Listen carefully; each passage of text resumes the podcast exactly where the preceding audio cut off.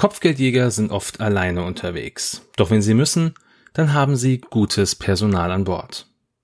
Hi, ich bin Dennis von den Raccoon Specialists und ich heiße euch erneut willkommen zu X-Wing Who is Who. Und in dieser Folge endlich werde ich die Crews und Gunner der klassischen Fraktionen abschließen und zwar mit der Scum-Fraktion und ich wünsche euch viel Spaß.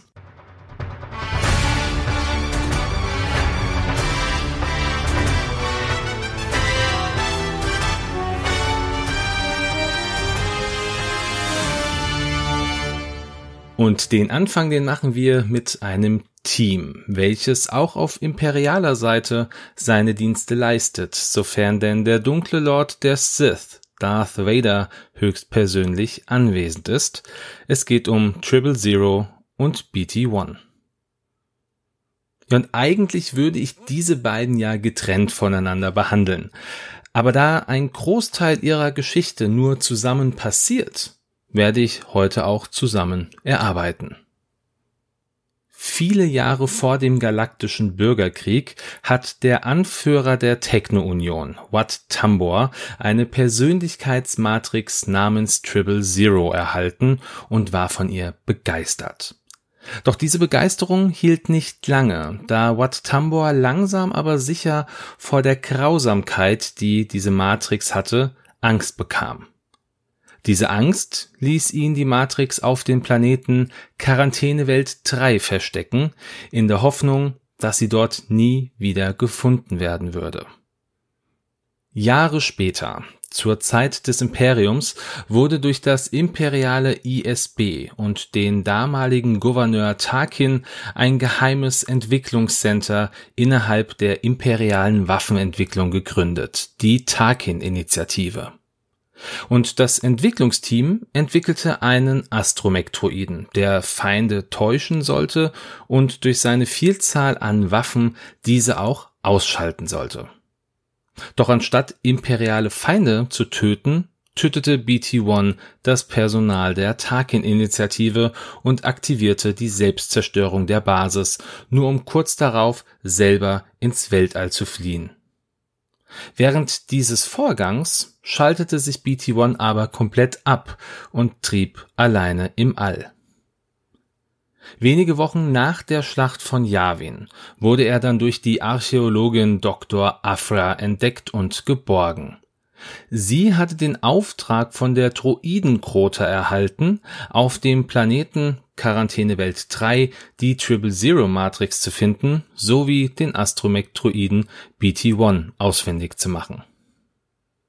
Ja, und BT-1 fand sie als erstes und sie merkte, dass sie wirklich die Triple Zero Matrix brauchte, da der Astromech mit einer ihr fremden, von der Tarkin-Initiative verwendeten Sprache arbeitete. Die Druidenkrota, um einen kleinen Side-Fact hier mit reinzubringen, war im Übrigen ein Zusammenschluss aus Kampfdruiden, die für die Rechte der Druiden kämpften, und zwar auch mit Gewalt. Nachdem Afra also BT-1 gefunden hatte, reiste sie auf die Quarantänewelt 3, um dort nach der Triple Zero Matrix zu suchen. Dies gelang ihr auch und sie konnte die Matrix aufspüren, wurde jedoch von einigen Kampfdroiden gejagt und aufgehalten. Mehr durch einen Zufall kam Afra Darth Vader zu Hilfe, der sich auch auf dem Planeten befand. Beide kehrten zurück zu Afras Schiff und diese machte sich gleich daran, die Triple Zero Matrix in einen Protokolldroiden zu verbauen, den sie schon vorher mit den verschiedensten tödlichsten Waffen und Gimmicks ausgestattet hatte. Nachdem Triple Zero jetzt erwacht war, stellte dieser sich als Spezialist für Etikette und Folter vor und reichte Afra die Hand. Diese jedoch wies Triple Zero an, die Parameter seiner Herren zu überschreiben. Sie ließ sich selber und Darth Vader nun eintragen und Triple Zero riet ihr, seine Hand nicht zu nehmen, da er ihr damit einen tödlichen Stromschlag geben wollte. Afra befahl Triple Zero daraufhin, BT-1 zu reaktivieren, welcher nach seiner Reaktivierung auch direkt all seine Waffensysteme aktivierte und nur von Triple Zero aufgehalten werden konnte, der ihm erklärte, dass Afra und Vader nun seine neuen Herren seien. Danach beginnen die Abenteuer der beiden Druiden. Zusammen erledigten sie auf Geonosis die überlebenden Geonosianer und säuberten eine Druidenfabrik. Dies kam Afra und Vader zugute. Vader wollte in dieser Druidenfabrik seine eigene kleine Privatarmee bauen, damit er nicht immer auf die imperialen Truppen angewiesen war. Als Vader später erfuhr, dass ein Rebellenpilot namens Skywalker für die Zerstörung des Todessterns verantwortlich war und ihm klar wurde, dass es sich hierbei wohl um seinen Sohn handelte, reiste Vader zusammen mit den beiden Droiden und Dr. Afra nach Tatooine, um die Farm der Familie Lars aufzusuchen. Doch Vader musste feststellen, dass diese Farm schon von imperialen Truppen zerstört wurde.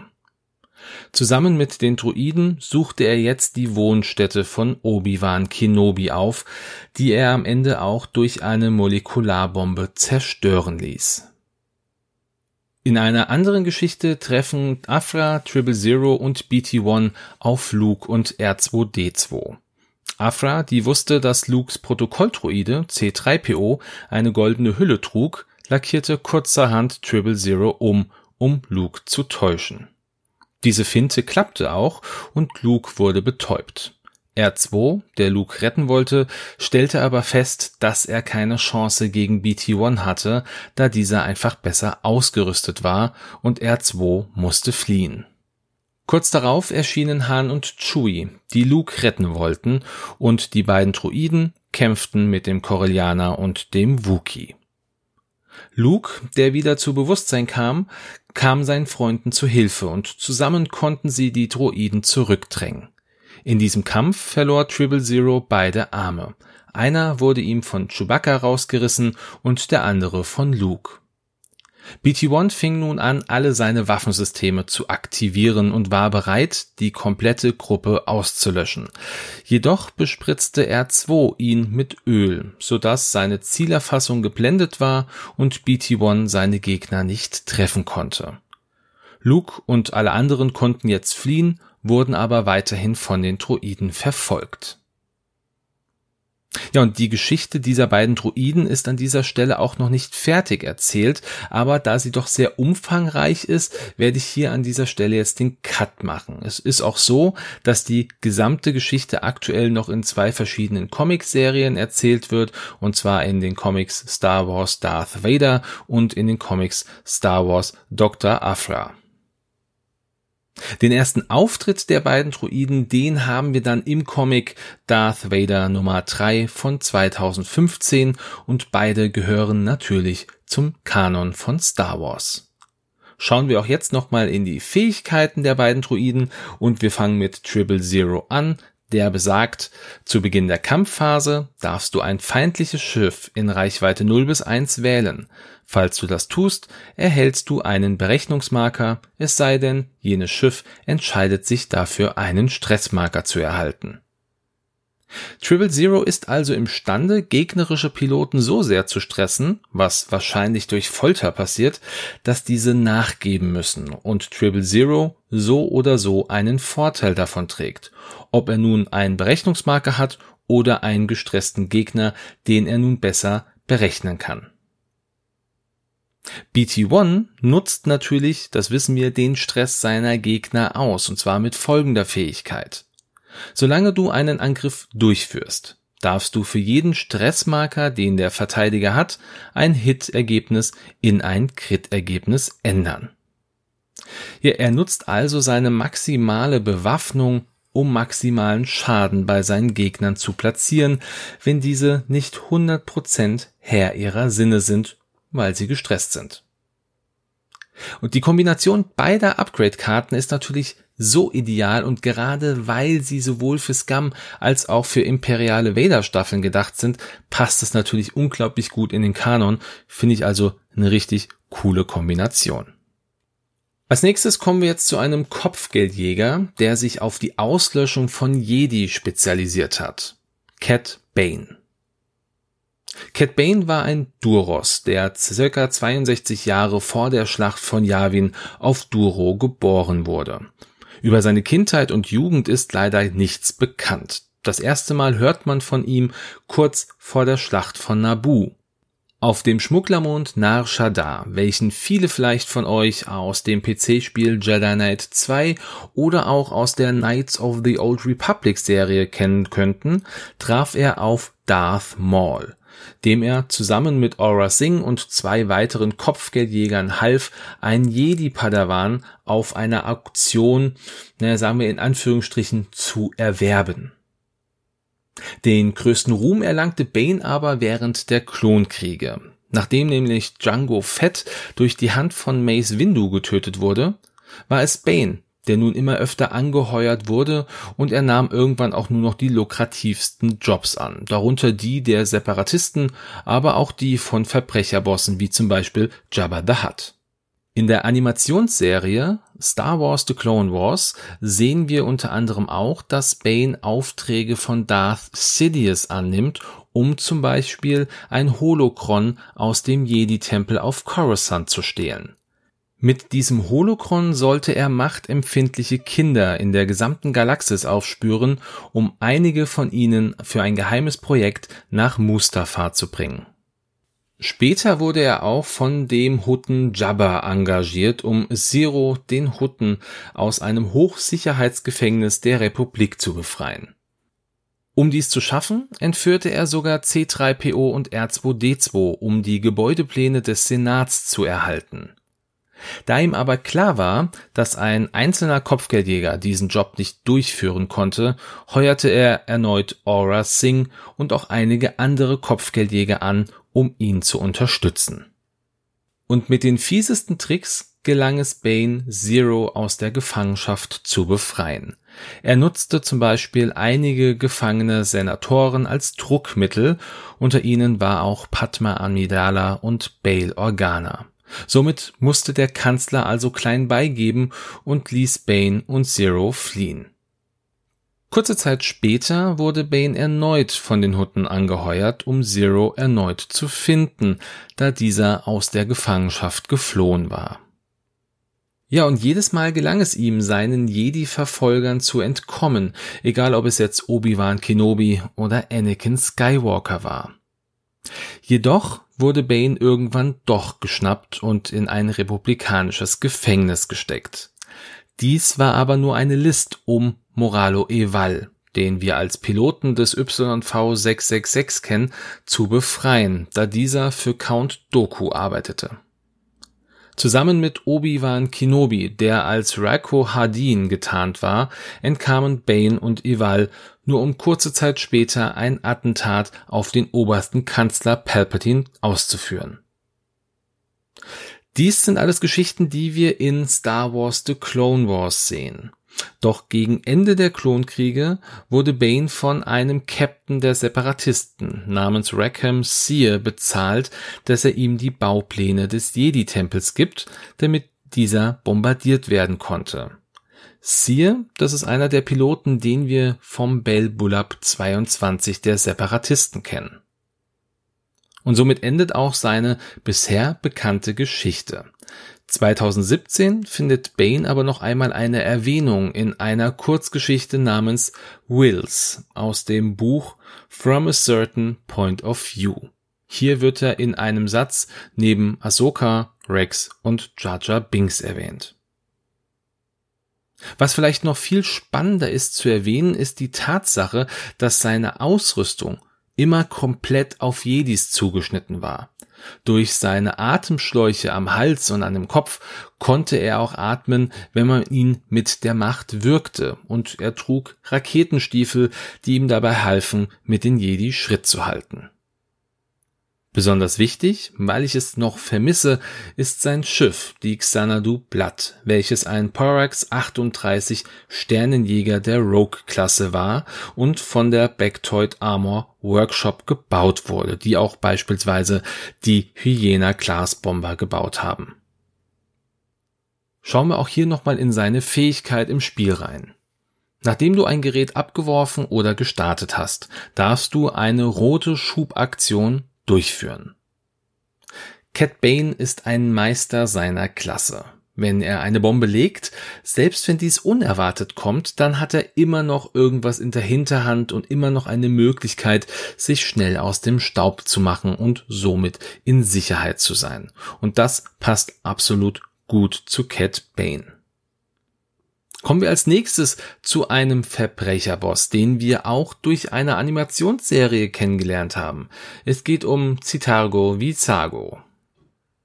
Der männliche Devaronianer wurde 45 Jahre vor der Schlacht von Yavin auf Devaron geboren. Auch über seine Kindheit und Jugend ist nichts bekannt.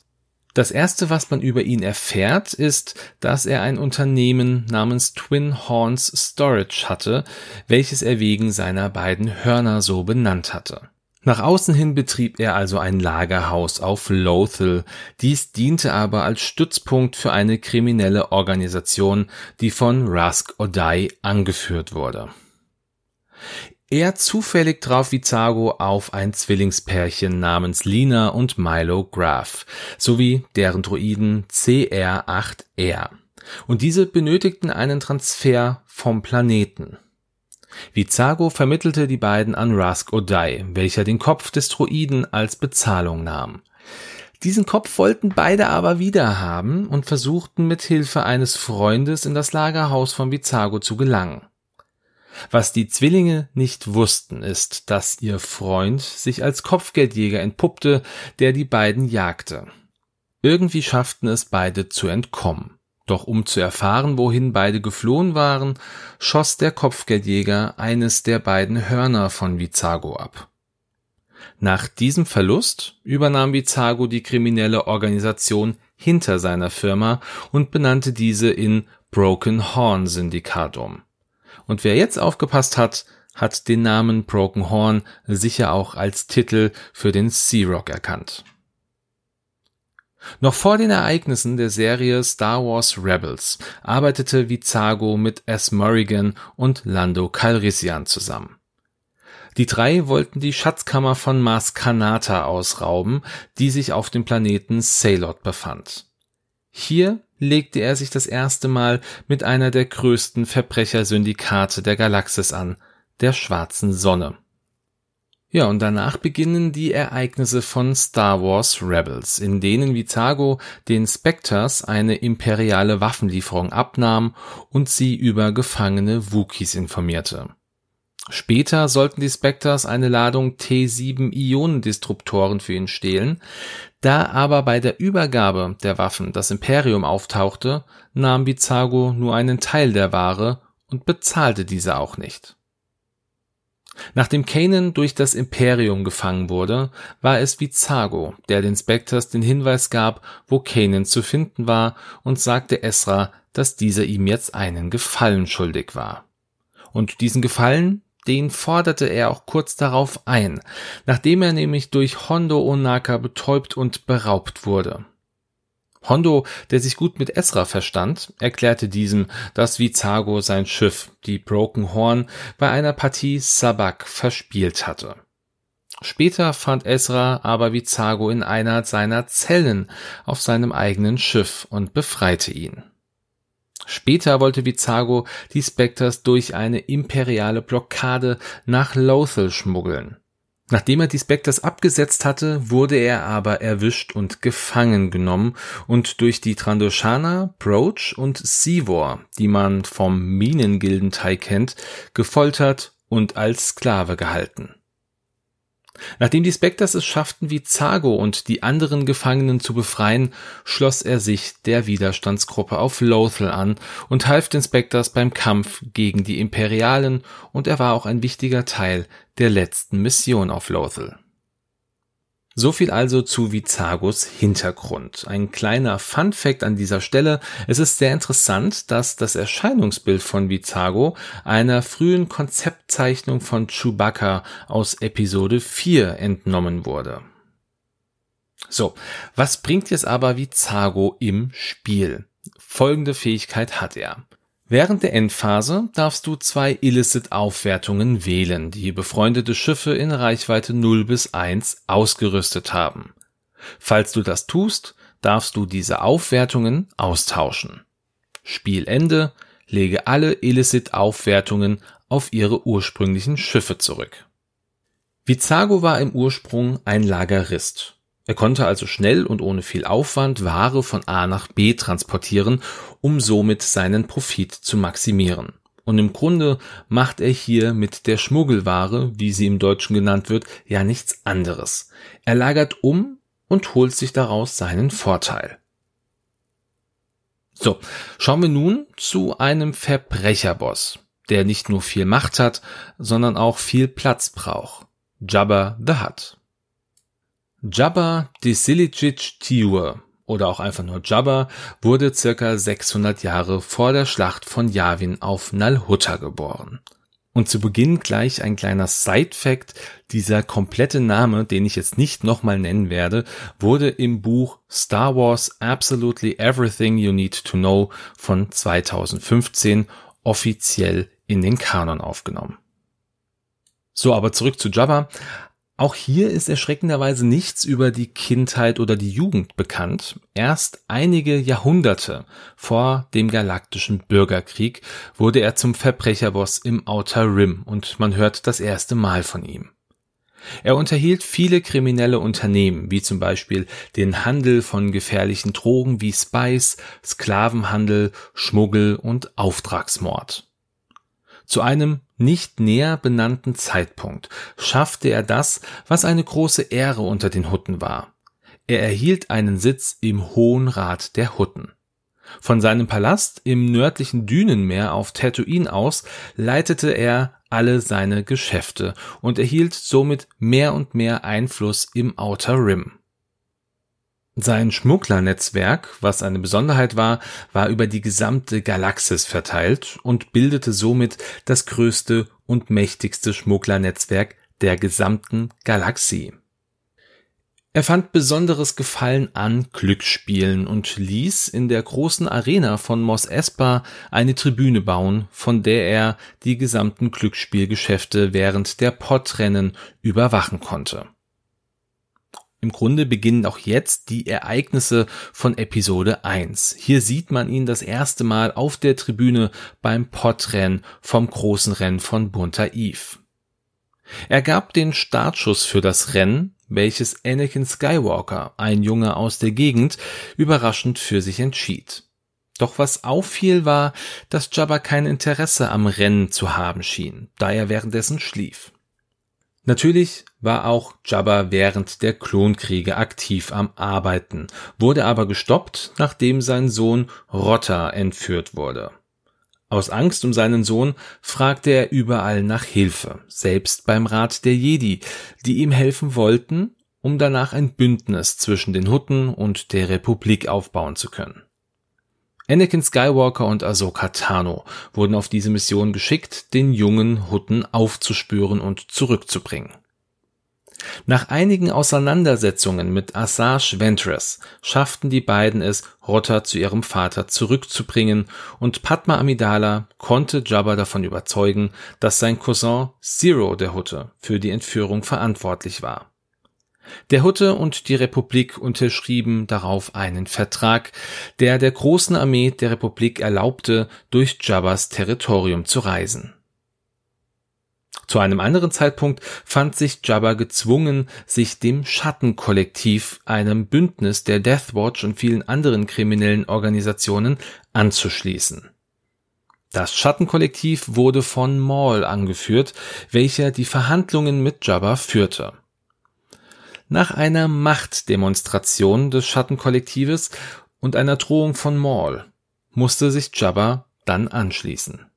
Dieses erzwungene Bündnis zerbrach aber, nachdem Maul seinen Kampf auf Mandalore verlor, gefangen genommen wurde und später die Order 66 überlebte. Nach der Machtergreifung durch das Imperium machte Jabba da weiter, wo er aufgehört hatte und war ein Verbrecherlord. Er wusste, dass auf Tatooine der ehemalige Jedi Obi-Wan Kenobi lebte, ließ ihn aber so lange in Ruhe, bis er sich in die Angelegenheiten des Hutten einmischte, als dieser von der Familie Lars erhöhte Steuern eintreiben wollte. Daraufhin heuerte er den Wookie-Kopfgeldjäger Grishantan an, um den Jedi in der Wüste aufzuspüren. Zehn Jahre vor der Schlacht von Yavin bot Jabba Tobias Beckett einen Job an, den er aber nicht annehmen konnte, da dieser von Han Solo auf Severin getötet wurde. Daher bot Han seine Dienste an und bekam den Job. Nach und nach heuerte Jabba Han immer wieder an und er wurde zum besten Schmuggler in Jabbas Reihen. Als Han jedoch eines Tages eine wichtige Ladung von Jabba über Bord werfen musste, da das Imperium sein Schiff aufgriff, schädigte das dem Ruf von Han, und Jabba wollte sein Geld wiederhaben. Er schickte den Rhodianer Greedo aus, um Han ausfindig zu machen, und nur kurze Zeit später trafen Han und Jabba erneut aufeinander, und Jabba gab Han eine letzte Chance, seine Credits wieder zu beschaffen. Jabba traf nach der Schlacht von Yavin auch auf Darth Vader, der als imperialer Unterhändler entsandt wurde, um ein Abkommen mit Jabba zu erzwingen. Drei Jahre nach der Schlacht von Yavin hatte Jabba ein hohes Kopfgeld auf Han Solo ausgesetzt, der immer noch keine Credits zurückbezahlt hatte.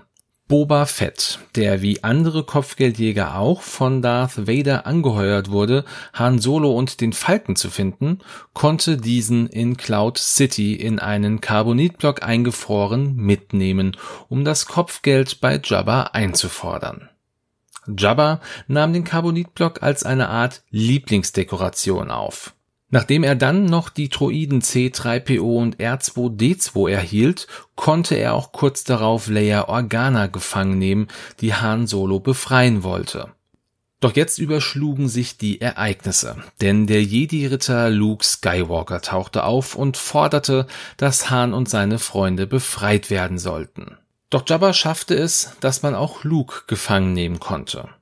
Später flogen sie dann zur großen Grube von Carkoon, wo Luke, Han und Chewie an den Salak verfüttert werden sollten. Und in einem Moment der Ablenkung, der durch Luke hervorgerufen wurde, schaffte es Leia mit ihrer Sklavenkette den Hutten zu erwürgen und somit seiner Verbrecherherrschaft ein Ende zu bereiten. Nach seinem Ableben musste aber der Huttenrat darüber bestimmen, wer den Platz von Jabba einnehmen sollte. Es entstand ein enormes Machtvakuum im Handel mit Gewürzen von Kessel und die Hyperraumrouten der Hutten konnten nun wieder frei verwendet werden. Ja, so viel also zum Verbrecherboss unserer Herzen. Und auch er hat eine Fähigkeit im Spiel. Während der Endphase darfst du ein befreundetes Schiff in Reichweite 0 bis 2 wählen und einen Charge ausgeben. Falls du das tust, stellt jenes Schiff einen Charge von einer seiner ausgerüsteten Illicit-Aufwertungen wieder her. Jabba kontrolliert den Unterwelthandel und hat durch seine Hyperraumrouten immer eine schnelle Möglichkeit, Waren neu zu verschiffen oder zum Zielort befördern zu lassen. Und ich denke, genau darum geht es hier, dass er mit seiner weitreichenden Macht schnell für Unterstützung sorgen kann. Ja, und jetzt kommen wir zum letzten Wesen dieser Folge, der keine Crewkarte ist, sondern eine Gunnerkarte. Es geht um Greedo. Greedo ist ein Rhodianer, der auch auf Rhodia geboren wurde und in seiner Kindheit nach Tatooine verkauft wurde. Hier lernte er den jungen Anakin Skywalker kennen und befreundete sich sogar mit ihm. Nachdem Anakin aber das Podrennen von Bunter Eve gewann, beschuldigte Credo Anakin, dass dieser betrogen haben sollte, und es kam zu einem Kampf zwischen den beiden. Dieser Kampf wurde von einem anderen Rhodianer namens Walt gestoppt und danach verließ Anakin zusammen mit Qui-Gon Jinn den Planeten. Ja, und jetzt wird es erstmal still um Greedo und erst während den Klonkriegen taucht er wieder auf als Kopfgeldjäger unter Jabba the Hutt. Greedo wurde von der Handelsföderation angeheuert, die Tochter eines Vorsitzenden des Senats zu entführen, um diesen damit zu zwingen, sich den Separatisten anzuschließen. Dieser Job konnte aber nicht erfolgreich abgeschlossen werden, da der Vorsitzende und sein Sohn selber sich der Sache annahmen und nach Credo suchten, der sich dann in einem Feuergefecht aus dem Staub machen konnte. Jabba heuerte Greedo immer wieder für Attentatsmissionen an, welche der Rhodianer aber nicht immer erfolgreich durchführen konnte, da er letzten Endes ein schlechter Schütze war.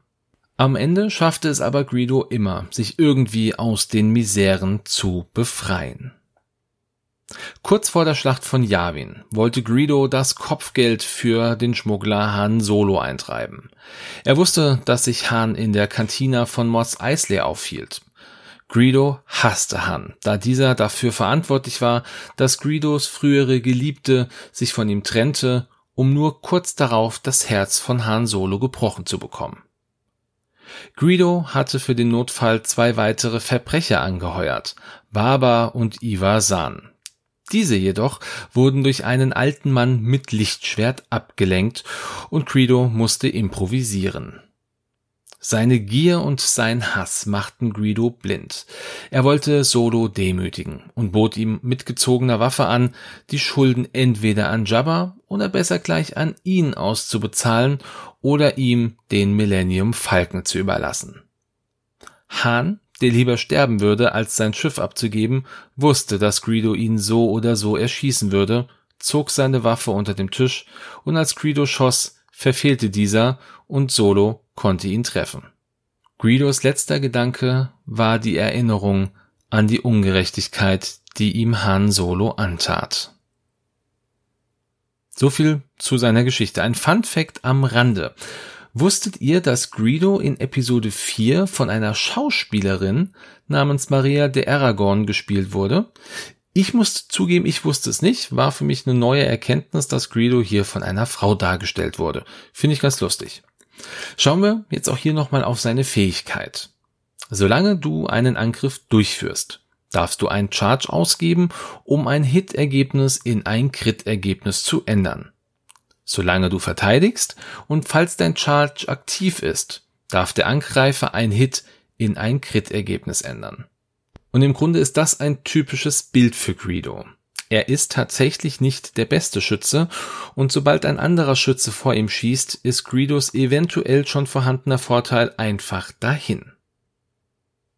Naja, kommen wir jetzt zum Ende dieser Folge. Ich hoffe, ihr habt wieder das ein oder andere Neue erfahren, habt vielleicht auch ein paar Story-Elemente gefunden, die ihr noch nicht kanntet. Und wie immer freue ich mich natürlich auch über euer Feedback zu dieser Folge, über die bekannten Social-Media-Plattformen Facebook, Instagram sowie über die Discord-Channel von Games on Tables oder der Selbsthilfegruppe. Ja, und ansonsten würde ich sagen, wie immer, wünsche ich euch an dieser Stelle einen schönen Sonntag, einen guten Start in die Woche oder einen schönen Tag, wann auch immer ihr diese Folge hört. Bleibt gesund, macht's gut und ciao.